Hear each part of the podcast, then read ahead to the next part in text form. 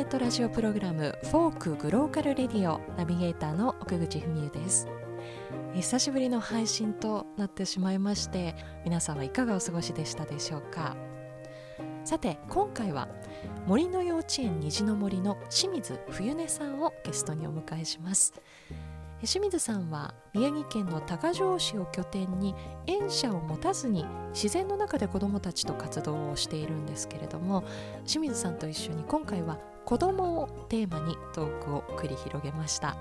我々まだお母さんではない立場として子どもとどんな風に向き合っていったらいいのか、えー、そんな一般的な子育て論とは少し違った切り口でお話をしていきました。皆さんはどんな風に感じてくださるんでしょうか、えー、それでは最後までどうぞお付き合いください。Folk Global Radio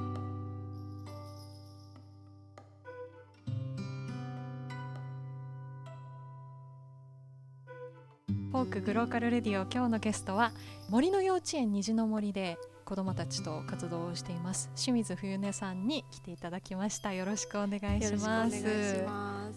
あの清水さんは私が FM 時代からずっとあの番組とかには出ていただいている方なんですけれどもお茶友達というか いろんな話をいつもしてあっという間に時間が過ぎてしまうような方なんですけれどもどんなことを普段やってきたのかちょっと教えていただけますか？そうですね。乳幼児期の子どもたちと保護者の方と、まあ、自然の中で遊んでるっていうところで、まあ、森の幼稚園っていう考え方が幼児教育保育とか、まあ、子育て支援の中にあってその考え方をもとにいろんな活動をしているという感じかな。もうちょっと話すと、まあ、森の幼稚園で呼ばれなくても同じ考え方でやってる方いっぱいいると思うんですけど、まあ、自然の中で一年中春夏秋冬過ごすこととあとまあ大人がこういろいろこれをやるよあれをやるよって決めたりとかそれ危ないからダメだよとかこっちやりなさいとかじゃなくて子どもたちのペースで行きたいところに行ったり、まあ、たまにはこうなんかえそこまで行ったのにまたこんな戻るのみたいな こともあったりしながら はい、まあ、子どもたちの気持ちを中心に過ごしていこうっていうのを大切にやってます。うん。まあ、幼稚園って名前はついているのでどこにあるの？とかって聞かれること多いと思うんですけど、そうですね。園舎がないんですよね。そうです。うちは園舎を持たずにやっていて、まあ、全国見るとまあ、持ってるところも結構いっぱいあるんですけど、まあ、基本的にはあの室内っていうよりも雨でも雪でも外にいるっていう感じで、まあ、でも今日みたいな警報が出るような日はうちは外には出ずに室内でっていう感じでやってるんですけど。あとまあ幼稚園っていう名前がついてるんですけど、まあ、幼稚園とか保育園の形でやってるところもあれば、えー、と親子で参加できるだとかまあ、形は本当に様々で、うん、まあ、0から6歳ぐらいの子どもたちが来るよっていうのだけがなんかその幼稚園っていう言葉にまとめられてるかなっていう感じです。うん、まあ、あの危なくない時以外は本当に外で遊んでるっていう言葉から分かる通り大人になるともうちょっと雪積もってただけで、うんうん、あもう今日ちょっと憂鬱とか 雨すごい降ってたら、まあ、移動のことを考えてしまったりとか、そう、ね、現実的な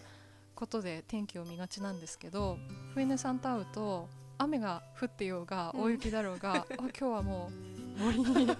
入っていったとかだから本当に子供と何でしょうその活動してる時は子供と同じような行動スタイルというか そうですね。ねそういう感じで。確かに、うん、そう。なんか大人がこう雨とか雪とかに対して思う気持ちと子供が思う気持ちってやっぱり結構違って、まあ、なんか別に天気は関係ないみたいですねうんまあそうですよね。そうですね。だから雪とかだと逆にすごい喜んで遊びますし、なんか雨の日が好きっていう子もいたりして、なんかまあ好きも嫌いもそれぞれだなみたいな感じですね。その屋内を使う時っていうのはどういうことをするんですか？今日は図書館行って最近見たキノコは食べられるのかっていうのをへ 探したんですけどあの結局分からなくてなんか子供のコーナーに行くと、うん。そんなにこう詳しく載ってるのがなくて、ーダメだってなって大人の方に行って図鑑を見たんですけどキノコ難しいんで食べられる食べられないみたいなのうん。あんまり書いてないし同じようなキノコがありすぎて。分かってないのとかもきっと多分あありますすよよね。ね。だからもういいかって言って。で今日本当はいつも遊んでるところの近くに神社があって、うん。そこでおみくじを引こうっていう約束を1週間前からしてて、でも引けなくなったからおうんみくじ作ろうって言って、おみくじを大吉中吉小吉吉今日の5種類を紙に書いて、うん。その下に一言「探し物が見つかるでしょう」とか。なんか占いっぽいですよねと。とかなんか今日はなんか帽子が飛ばされるでしょうとか。かわいい。面白かった。でもほらあのまだ小学校に行ってない子たちだから字とかはどうしたんですか？あ字はねなんかもともと興味がある子で、うんうん。もう大体書けるんですよね、うん。でもなんかちゃんと習ってないから鏡文字っていうんですか、うん。あの「と」が逆だったりとかはい。はするんですけど、うん。まあ大体書けるんで、うん。で大吉とかは私が見本を書いておくとそれ真似して書くんで。形として真似ていくってそうで感じすそうですよねうん。それで書いて箱に入れて今度違う日にまた別の人にも弾かせようって言って、うん。私が持って帰ってきました。じゃあ大人の誰かにあ聞いてもらって誰かが帽子が飛ばされるでしょう。引き当てる。ちゃんとなんかその代わりに大吉になんか探し物が見つかるでしょうとか書いてて。これの後にこれ弾けば大丈夫だねみたいな。2回引くものなのかっていうねあそういうのもありますけど普通はね1回なんですけど。そうっていうのをあの好き勝手書いて。うんうん遊んでました、うん本当子供って発想とか、うん。そのなんか大人のことすごいよく見ていうんうんうんいる上でこう口真似をしたりとかうん。うんうんあると思うんですけど、あのちょうど冬音さんがその森の幼稚園虹の森のグッズを作るっていうことで、まあ、私絵も描くのでイラストで何か作りたいっていう,、うんうんふうに言ってくださってで、まあ、ただなんか、あのーイラストを描いて作るっていうよりも子どもたちと一緒に何かこう作れるといいですよねっていう話をした時に、子どもたちの言い間違いを、うんうんうんシールにするっていうことで、まあ、第一弾実現したんですけどその言い間違いが本当に可愛くてああるよなこういう間違いっていうようなものがたくさんあって、まあ、例えばチョコレートのことを「コチョ」って言っていたりとか。あとまあ宮城の方だったら分かる通り泉区にある泉ヶ岳っていう山を泉畑。変えてほしくないみたいな大人の勝手なんなですよ。ねあれですけど。そのうちねなんか言い間違いしなくなっちゃうんで、ん。いつまで続くかなみたいな話はうん。結構いろんなお母さんともしてます。そうですよね、またなんかこう記録していかないとうんうん、常に更新されちゃうというか。忘れていくんだよねみたいな話もお母さん方されてましたね。うん私はその言い間違いをイラストでモチーフで描くんですけどあのある男の子が鼻くそのことを話す子って もうそれも可愛すぎて私はこう男の子がとぼけた顔で鼻に指を突っ込んでいるっていう イラストを描いたんですけどまあなんかそういうちょっとクスッとうん、させられるというかそれをこう日々ね触れてるっていうのがすごいあの楽しそうだなと思うし一方であのお母さん方すいませんイラッときちゃうとか あるんじゃないかなと思うんですけどうんうんうん。どうですかねその辺は？ありますあります、うん。でもイラッとしてるのはきっとお母さんたちの方がみんななんかイラッとしてる だろうからなんかでもお母さんたちも自分の子供と他の子供が同じことしててもなんか自分の子供にはイラッとするけど他の子供がやってると可愛いなって思うって言っててうん。まあどちらかというと私なんか私は全員他の子なんで、はいはい。いろいろしててもなんか可愛いなと思いますけど。そうそうそう。イラッとよりも困ることの方が多いかもしれないです。それはこういう時どうしたらいいんだろうみたいな感じですか？そうそう。もうすぐお迎えの時間なのに早く片付けてーみたいな。感じ帰ろうかなっていう時にトイレ行きたいとかなんかあの予測不可能なことが起きるんでまあしょうがないかなみ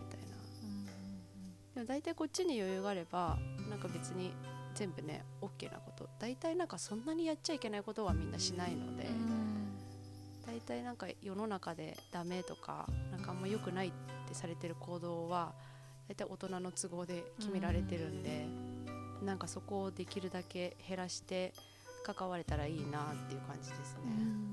森の幼稚園始めて何年くらいになるんですか？ね始めて私学生を卒業して2012年の春にこっちに来て、でちょうどその森の幼稚園を立ち上げるよっていうところに就職したんで実際に結構本格的に活動が始まったのは2013年。うん。子供ってこういう時こうするんだなみたいな、うんうんいろんなケースをうん。日々見てくると余裕もちょっと出てくるみたいな感じですかね。なんかこういう時はこうしようみたいなのは割と子供によって様々なんでうん。こういう時もあるよねみたいな。なんか結果よりもまあなんかいろんなことが起きるっていうことに対して受け止められるうん。幅は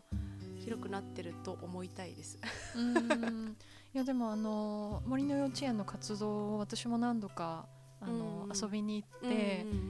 見たりしているんですけど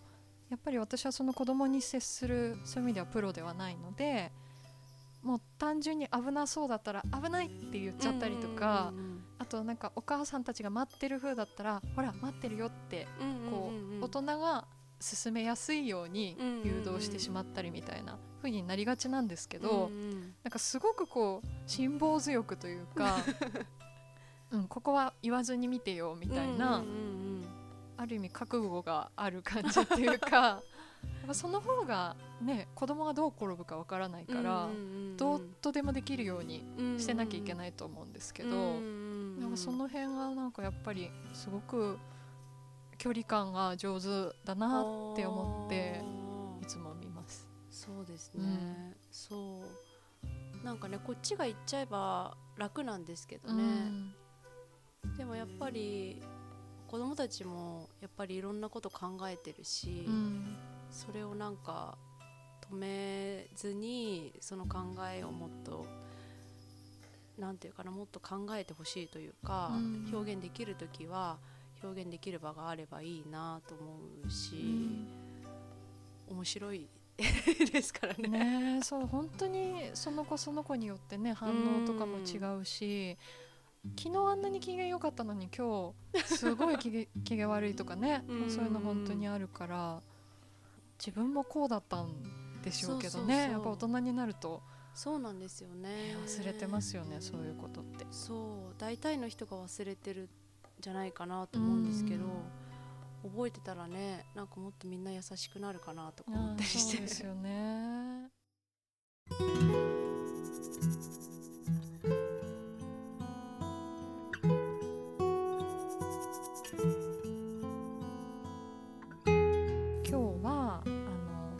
さんと話をするとき何の話したいですか？今何に興味ありますか？みたいな話をこの間して、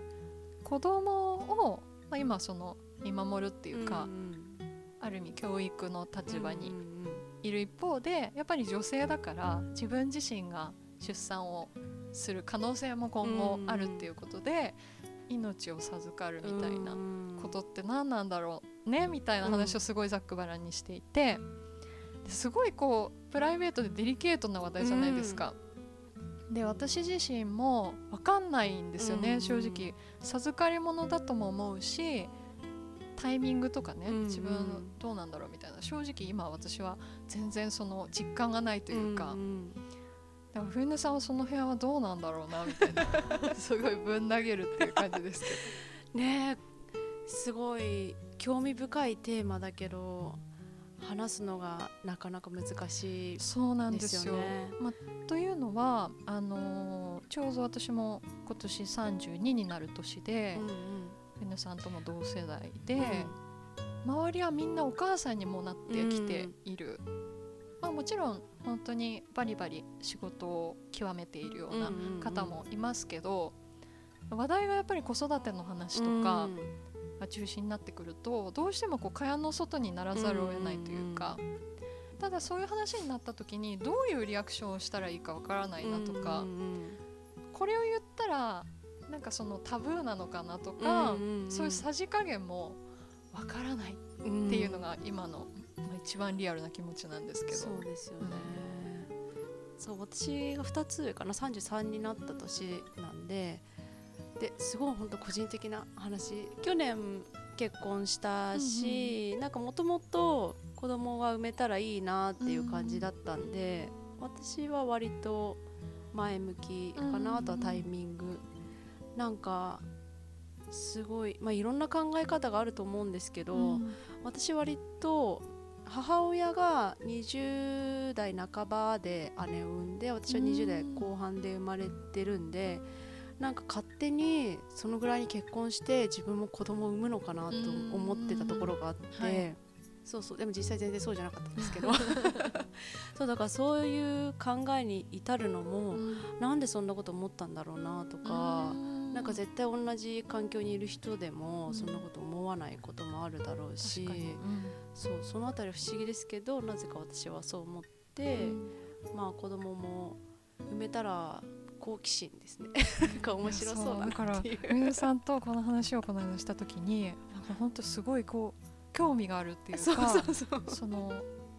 出産ってどんな感じなんだろうってすごいポジティブに考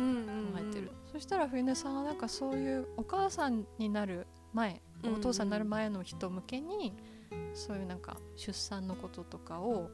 あのみんなで共有できるようなうんうんうん。場とかがあるといいなみたいな話をされていて。う、んそうやっぱり分からないから出産しない方を選ぶ人もいるだろうし、うん。なんかこうまあでも出産も本当にいろんな面があると思うんですけどなんかそのいろんな面を知ってじゃあどうするっていう選択をできる方がいいよなっていうのをうん。前から考えてて、まあでも仙台でもねいろいろやってる人はいるのかなとも思うんですけど、うん。なんかやっぱ身近に考えられる場所がはい。どっかにあった方がいいよなと思いながらまだ全然できてないんですけど。うん。ね、なんか私の知り合いではなんかある本を書かれた人も言ってたんですけどやっぱりなんか痛いけど産んだ後にもう一回産みたいってうん。言ってる方もいたんで、うん。なんかそういう話を聞くとまた変わるのかなとも思ったりして、私は割とそのポジティブな話をいろんなところで見聞きしてるからそう思うのかもしれないです。う。んそう。なんか本当にこう未知の世界うん。がいっぱい渦巻いているというか、ね、私もこの仕事してなかったらまたちょっと違ったかなとも思いますし、うん。やっぱ日々ね小さいと本当に4ヶ月とか5ヶ月の子とかもたまに行きますしでなんかなんとなくこの成長過程を知ってるからまあ不安はありますけど割とねなんか知らない不安はちょっとは減ってるかなと思うんで、うん。こう前向きに考えられますけどなんか世の中の皆さんどんな風にね。出産と子育てに向かってるんだろうっていうのを本当ねにそうですよね。まあ我々まだ子供を産んだことがない 未経験者同士の話と思ってまあうん一つの話と思って聞いていただければっていうくらいの今日話題なんですけど、男の人のそのなんでしょう子供の向き合い方とか、うなんかどうどうだなとかどうなったらいいなみたいなのってありますか？あーまあそう言われて一番最初に思いつくのはなんかよく子育てに参加するみたいな感じで言うじゃないですか。それを最近見た漫画の中で 子育てに参加するってどういうことですか？みたいなのを書いてる漫画があって、なんかそもそも自分がやるものじゃないと思ってるんですか？みたいなの。がそれは女性側の視点として書かれてたって感えっじなんですか、とそれを言ってるのは男子学生なんですけど「ミステリーという流れ」っていう漫画で、まあ、その主人公の男子大学生の子がいろんな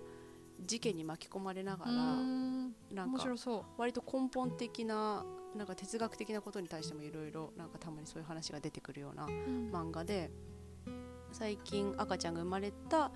刑事さんにその参加するって何ですかみたいな。そもそもあなたは参加する側なんですかみたいなこと聞いててねやっぱりなんかイクメンっていう言葉とかもうん。なんかわざわざ生まれるっていうことはやっぱり女の人が子育てして男の人がサポートみたいなことになってるんだろうなと思ってそうまあそれでもそれも家族によると思うんですけどね。女の人がこう育児の中心で男性がサポートっていうお家もあるだろうしでも逆に本当に2人で二人三脚でやっていかないとダメなお家もあるだろうし、なんかその家族に合った形でなんていうのかなお互い助け合って子育てしていけたらいいのかなと思いますけどね。そうですよね、うん。だからなんかこうお父さんだからこうとか、うん。お母さんだからこうみたいなくくり方ではなくて、うん。そのお家はこうみたいなこととか、うん。なんかそれでいいようなうん。気がする。だから専業主婦っていう形があっても全然私はいいと思うし、まあ逆もそうですけどね。うん。ね、最近なんか拡大家族みたいな考えとかもありますしね、うんもちろんなんかお父さんかお母さんだけのお家もあるだろうし、でなんかそれぞれの家族がみんな健やかに暮らせる形を作っていけるというか、うん。なんか風通しのいい家族になれたらいいのかなと思いますうん。ね、そうですよね。それが家族でも難しいと思いますけどねそうですよね。まあ拡大家族っていう形自体がもう核家族化が進みすぎているから、すい、ごいやっぱり現実問題として、うん。まあ、田舎とかね本当にあうんの実家が近いとかそういう環境があれば別でしょうけど、うん。根本的にいろんなことをみんなで見直していかないと、なんか一個だけじゃ片付けられないことがいっぱいくっついてくるなって思ったりもしてなんか自分に子供がいなくてもやっぱり人事じゃないことがいっぱいうん。あるなっていうのは、そうやっぱ雑誌とか本とか見てるとすごい思うっていうか、ね、うん。思い出すのはドラマなんですけど。来ましたね。やっぱり触れます？思い出しちゃいますよね。あの年始のね。そうですね。7月2日の夜ですねああれかなって思ってる方いらっしゃるでしょうか。もう一世風靡した逃げ恥スペシャルということでね、まさにあの平正さんとみくりさんのうん、うん子育て奮闘記というかまあ出産奮闘記って感じですかね、うんうんそうですね。そうなんです。やっぱりなんかああありそうでなかったなって感じでしたね。うん、うんうん。でもなんか最近うちに来てるお母さんたちともその話になったら、うん。まあ、あるお母さんはですけど、うんなんかすごい妊娠出産のあるあるが全部詰め込まれてたって言ってて あじゃあ本当はあそこまでいろいろ起こらないのかなと思ったり、うん。でもなんか同時にでもあそこまで描いた方が男性には分かりやすいのかもしれないって言ってて、そうそう。でもなんか尿漏れのこととか今までそんなドラマで取り上げられないよめなと思って。ちゃくちゃリアルな感じでしたよね。ねそこはなんかやっぱり面白いなと思いましたし、ううんちの夫はあれを見てなんかすごいどっと疲れてました。想像して自分に置き換えた時にいやそう。そう平正さん以上に疲弊するかもみたいなね、うんうんうん。やっぱりそう,、まあ、そうやってこう思ってくれる人だったらいいですけどね、やっぱりあれを見た時に本当に人事みたいな方もいるでしょうから、まあ中にはいるじゃないですか子供に興味がないとか、どちらかというと苦手っていう方、まあ、いろんなそういうその人にとってもルーツがあるのかもしれないけれども、まあなんかきっと子供と関わらない人にはその人のなんか役割があるんだろうなとか思いますけど、電車乗ってたりしてね、うん。泣いたりしてると、うん。なんか結構ね申し訳ない気持ちになったり、迷惑だなって思う人もいるけど、ね、なんか文化の違う国だと、なんか全然そんなことないっていう話も聞いたりしますし。もうちょっと子供に対してポジティブな印象を持つ人が増えてくれたら嬉しいですよね、うん。赤ちゃんとかね。ね。あなたもそうだったんだよ。みたいな。本当にそうですよね、まあ、なかなかそう考えられなくなってしまうんでしょうやねっ。ぱ全体的になんかこう忙しいのかなと。うん。なんか何の話だって感じですけど。いやでも本当に最初に言ってたみたいに余裕があるっていうことは全てがうまくいくと思うというかぱり余裕がない時こそトラブル起きがちだし、なんか人に辛く当たってしまったりとか、子供だけじゃなくて、なんか社会全体がこう余裕を生むにはどうしたらいいんでしょうね、まあ、すぐ本当に出る答えじゃないと思いますけど、なんかいろんな余裕がないから埋めないっていう人もいるでしょうしね。Folk Global Radio.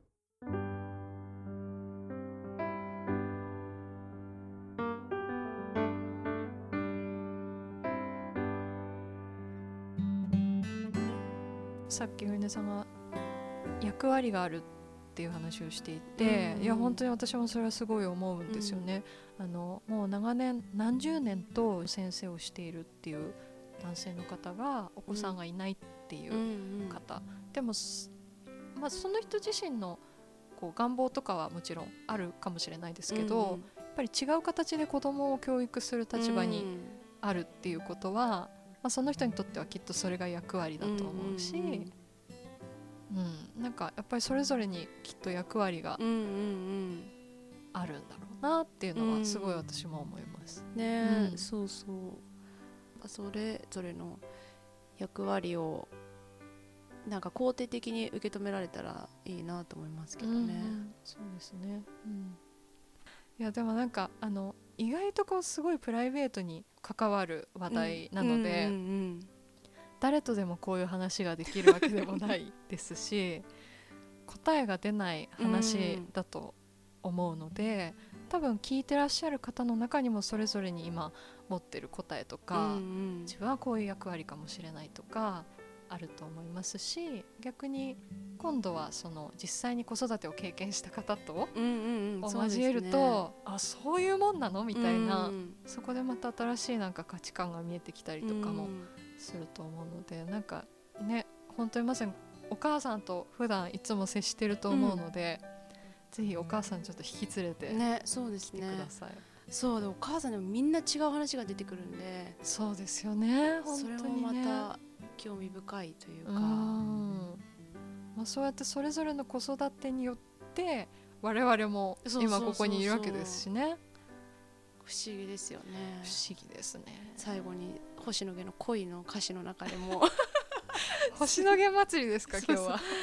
なんかなんだっけ恋の中にもよく考えるとみんなこの世のみんな2人からみたいな歌詞があって本当そうだよなとかおすごい最近思います。なんか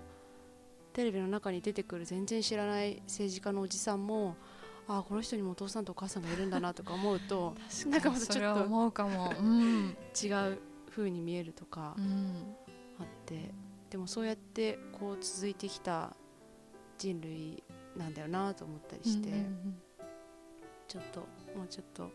みんなに優しくしようって思ったりして いや本当できれば苦労しないですよね、うんうん。本当に難しい。心がけないとできないことですし、うん。この番組を聞いてくださっているっていうだけできっと心に余裕が ある方ばっかりでしょうから、まあで、あの余裕がない時に聞いてくれてるって方もいるんですよ、んそういう嬉しい声もいただいたりするのでう、ん。なんかこうやって雑談ですけど、うんうん。あそういう考え方もあるのねって思ってもらえれば本望ですのでいや本当に楽しかったです。あのまた森の幼稚園も遊びに行きたいと思いますし、うんまたね春になったらもっといい季アクティブな感じですよね。ということで、えー今日のゲストは森の幼稚園虹の森で子どもたちと活動をしています。清水冬音さんお迎えしました。ありがとうございました。また来てください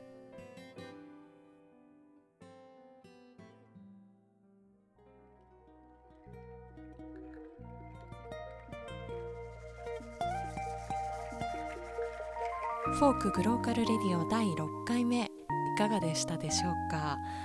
聞いてくださっている方もそれぞれの立場できっと考え方とか接し方変わってくると思いますが、まあ、一つあこんな考え方もあるんだなと思いながら聞いていただけたら嬉しいです。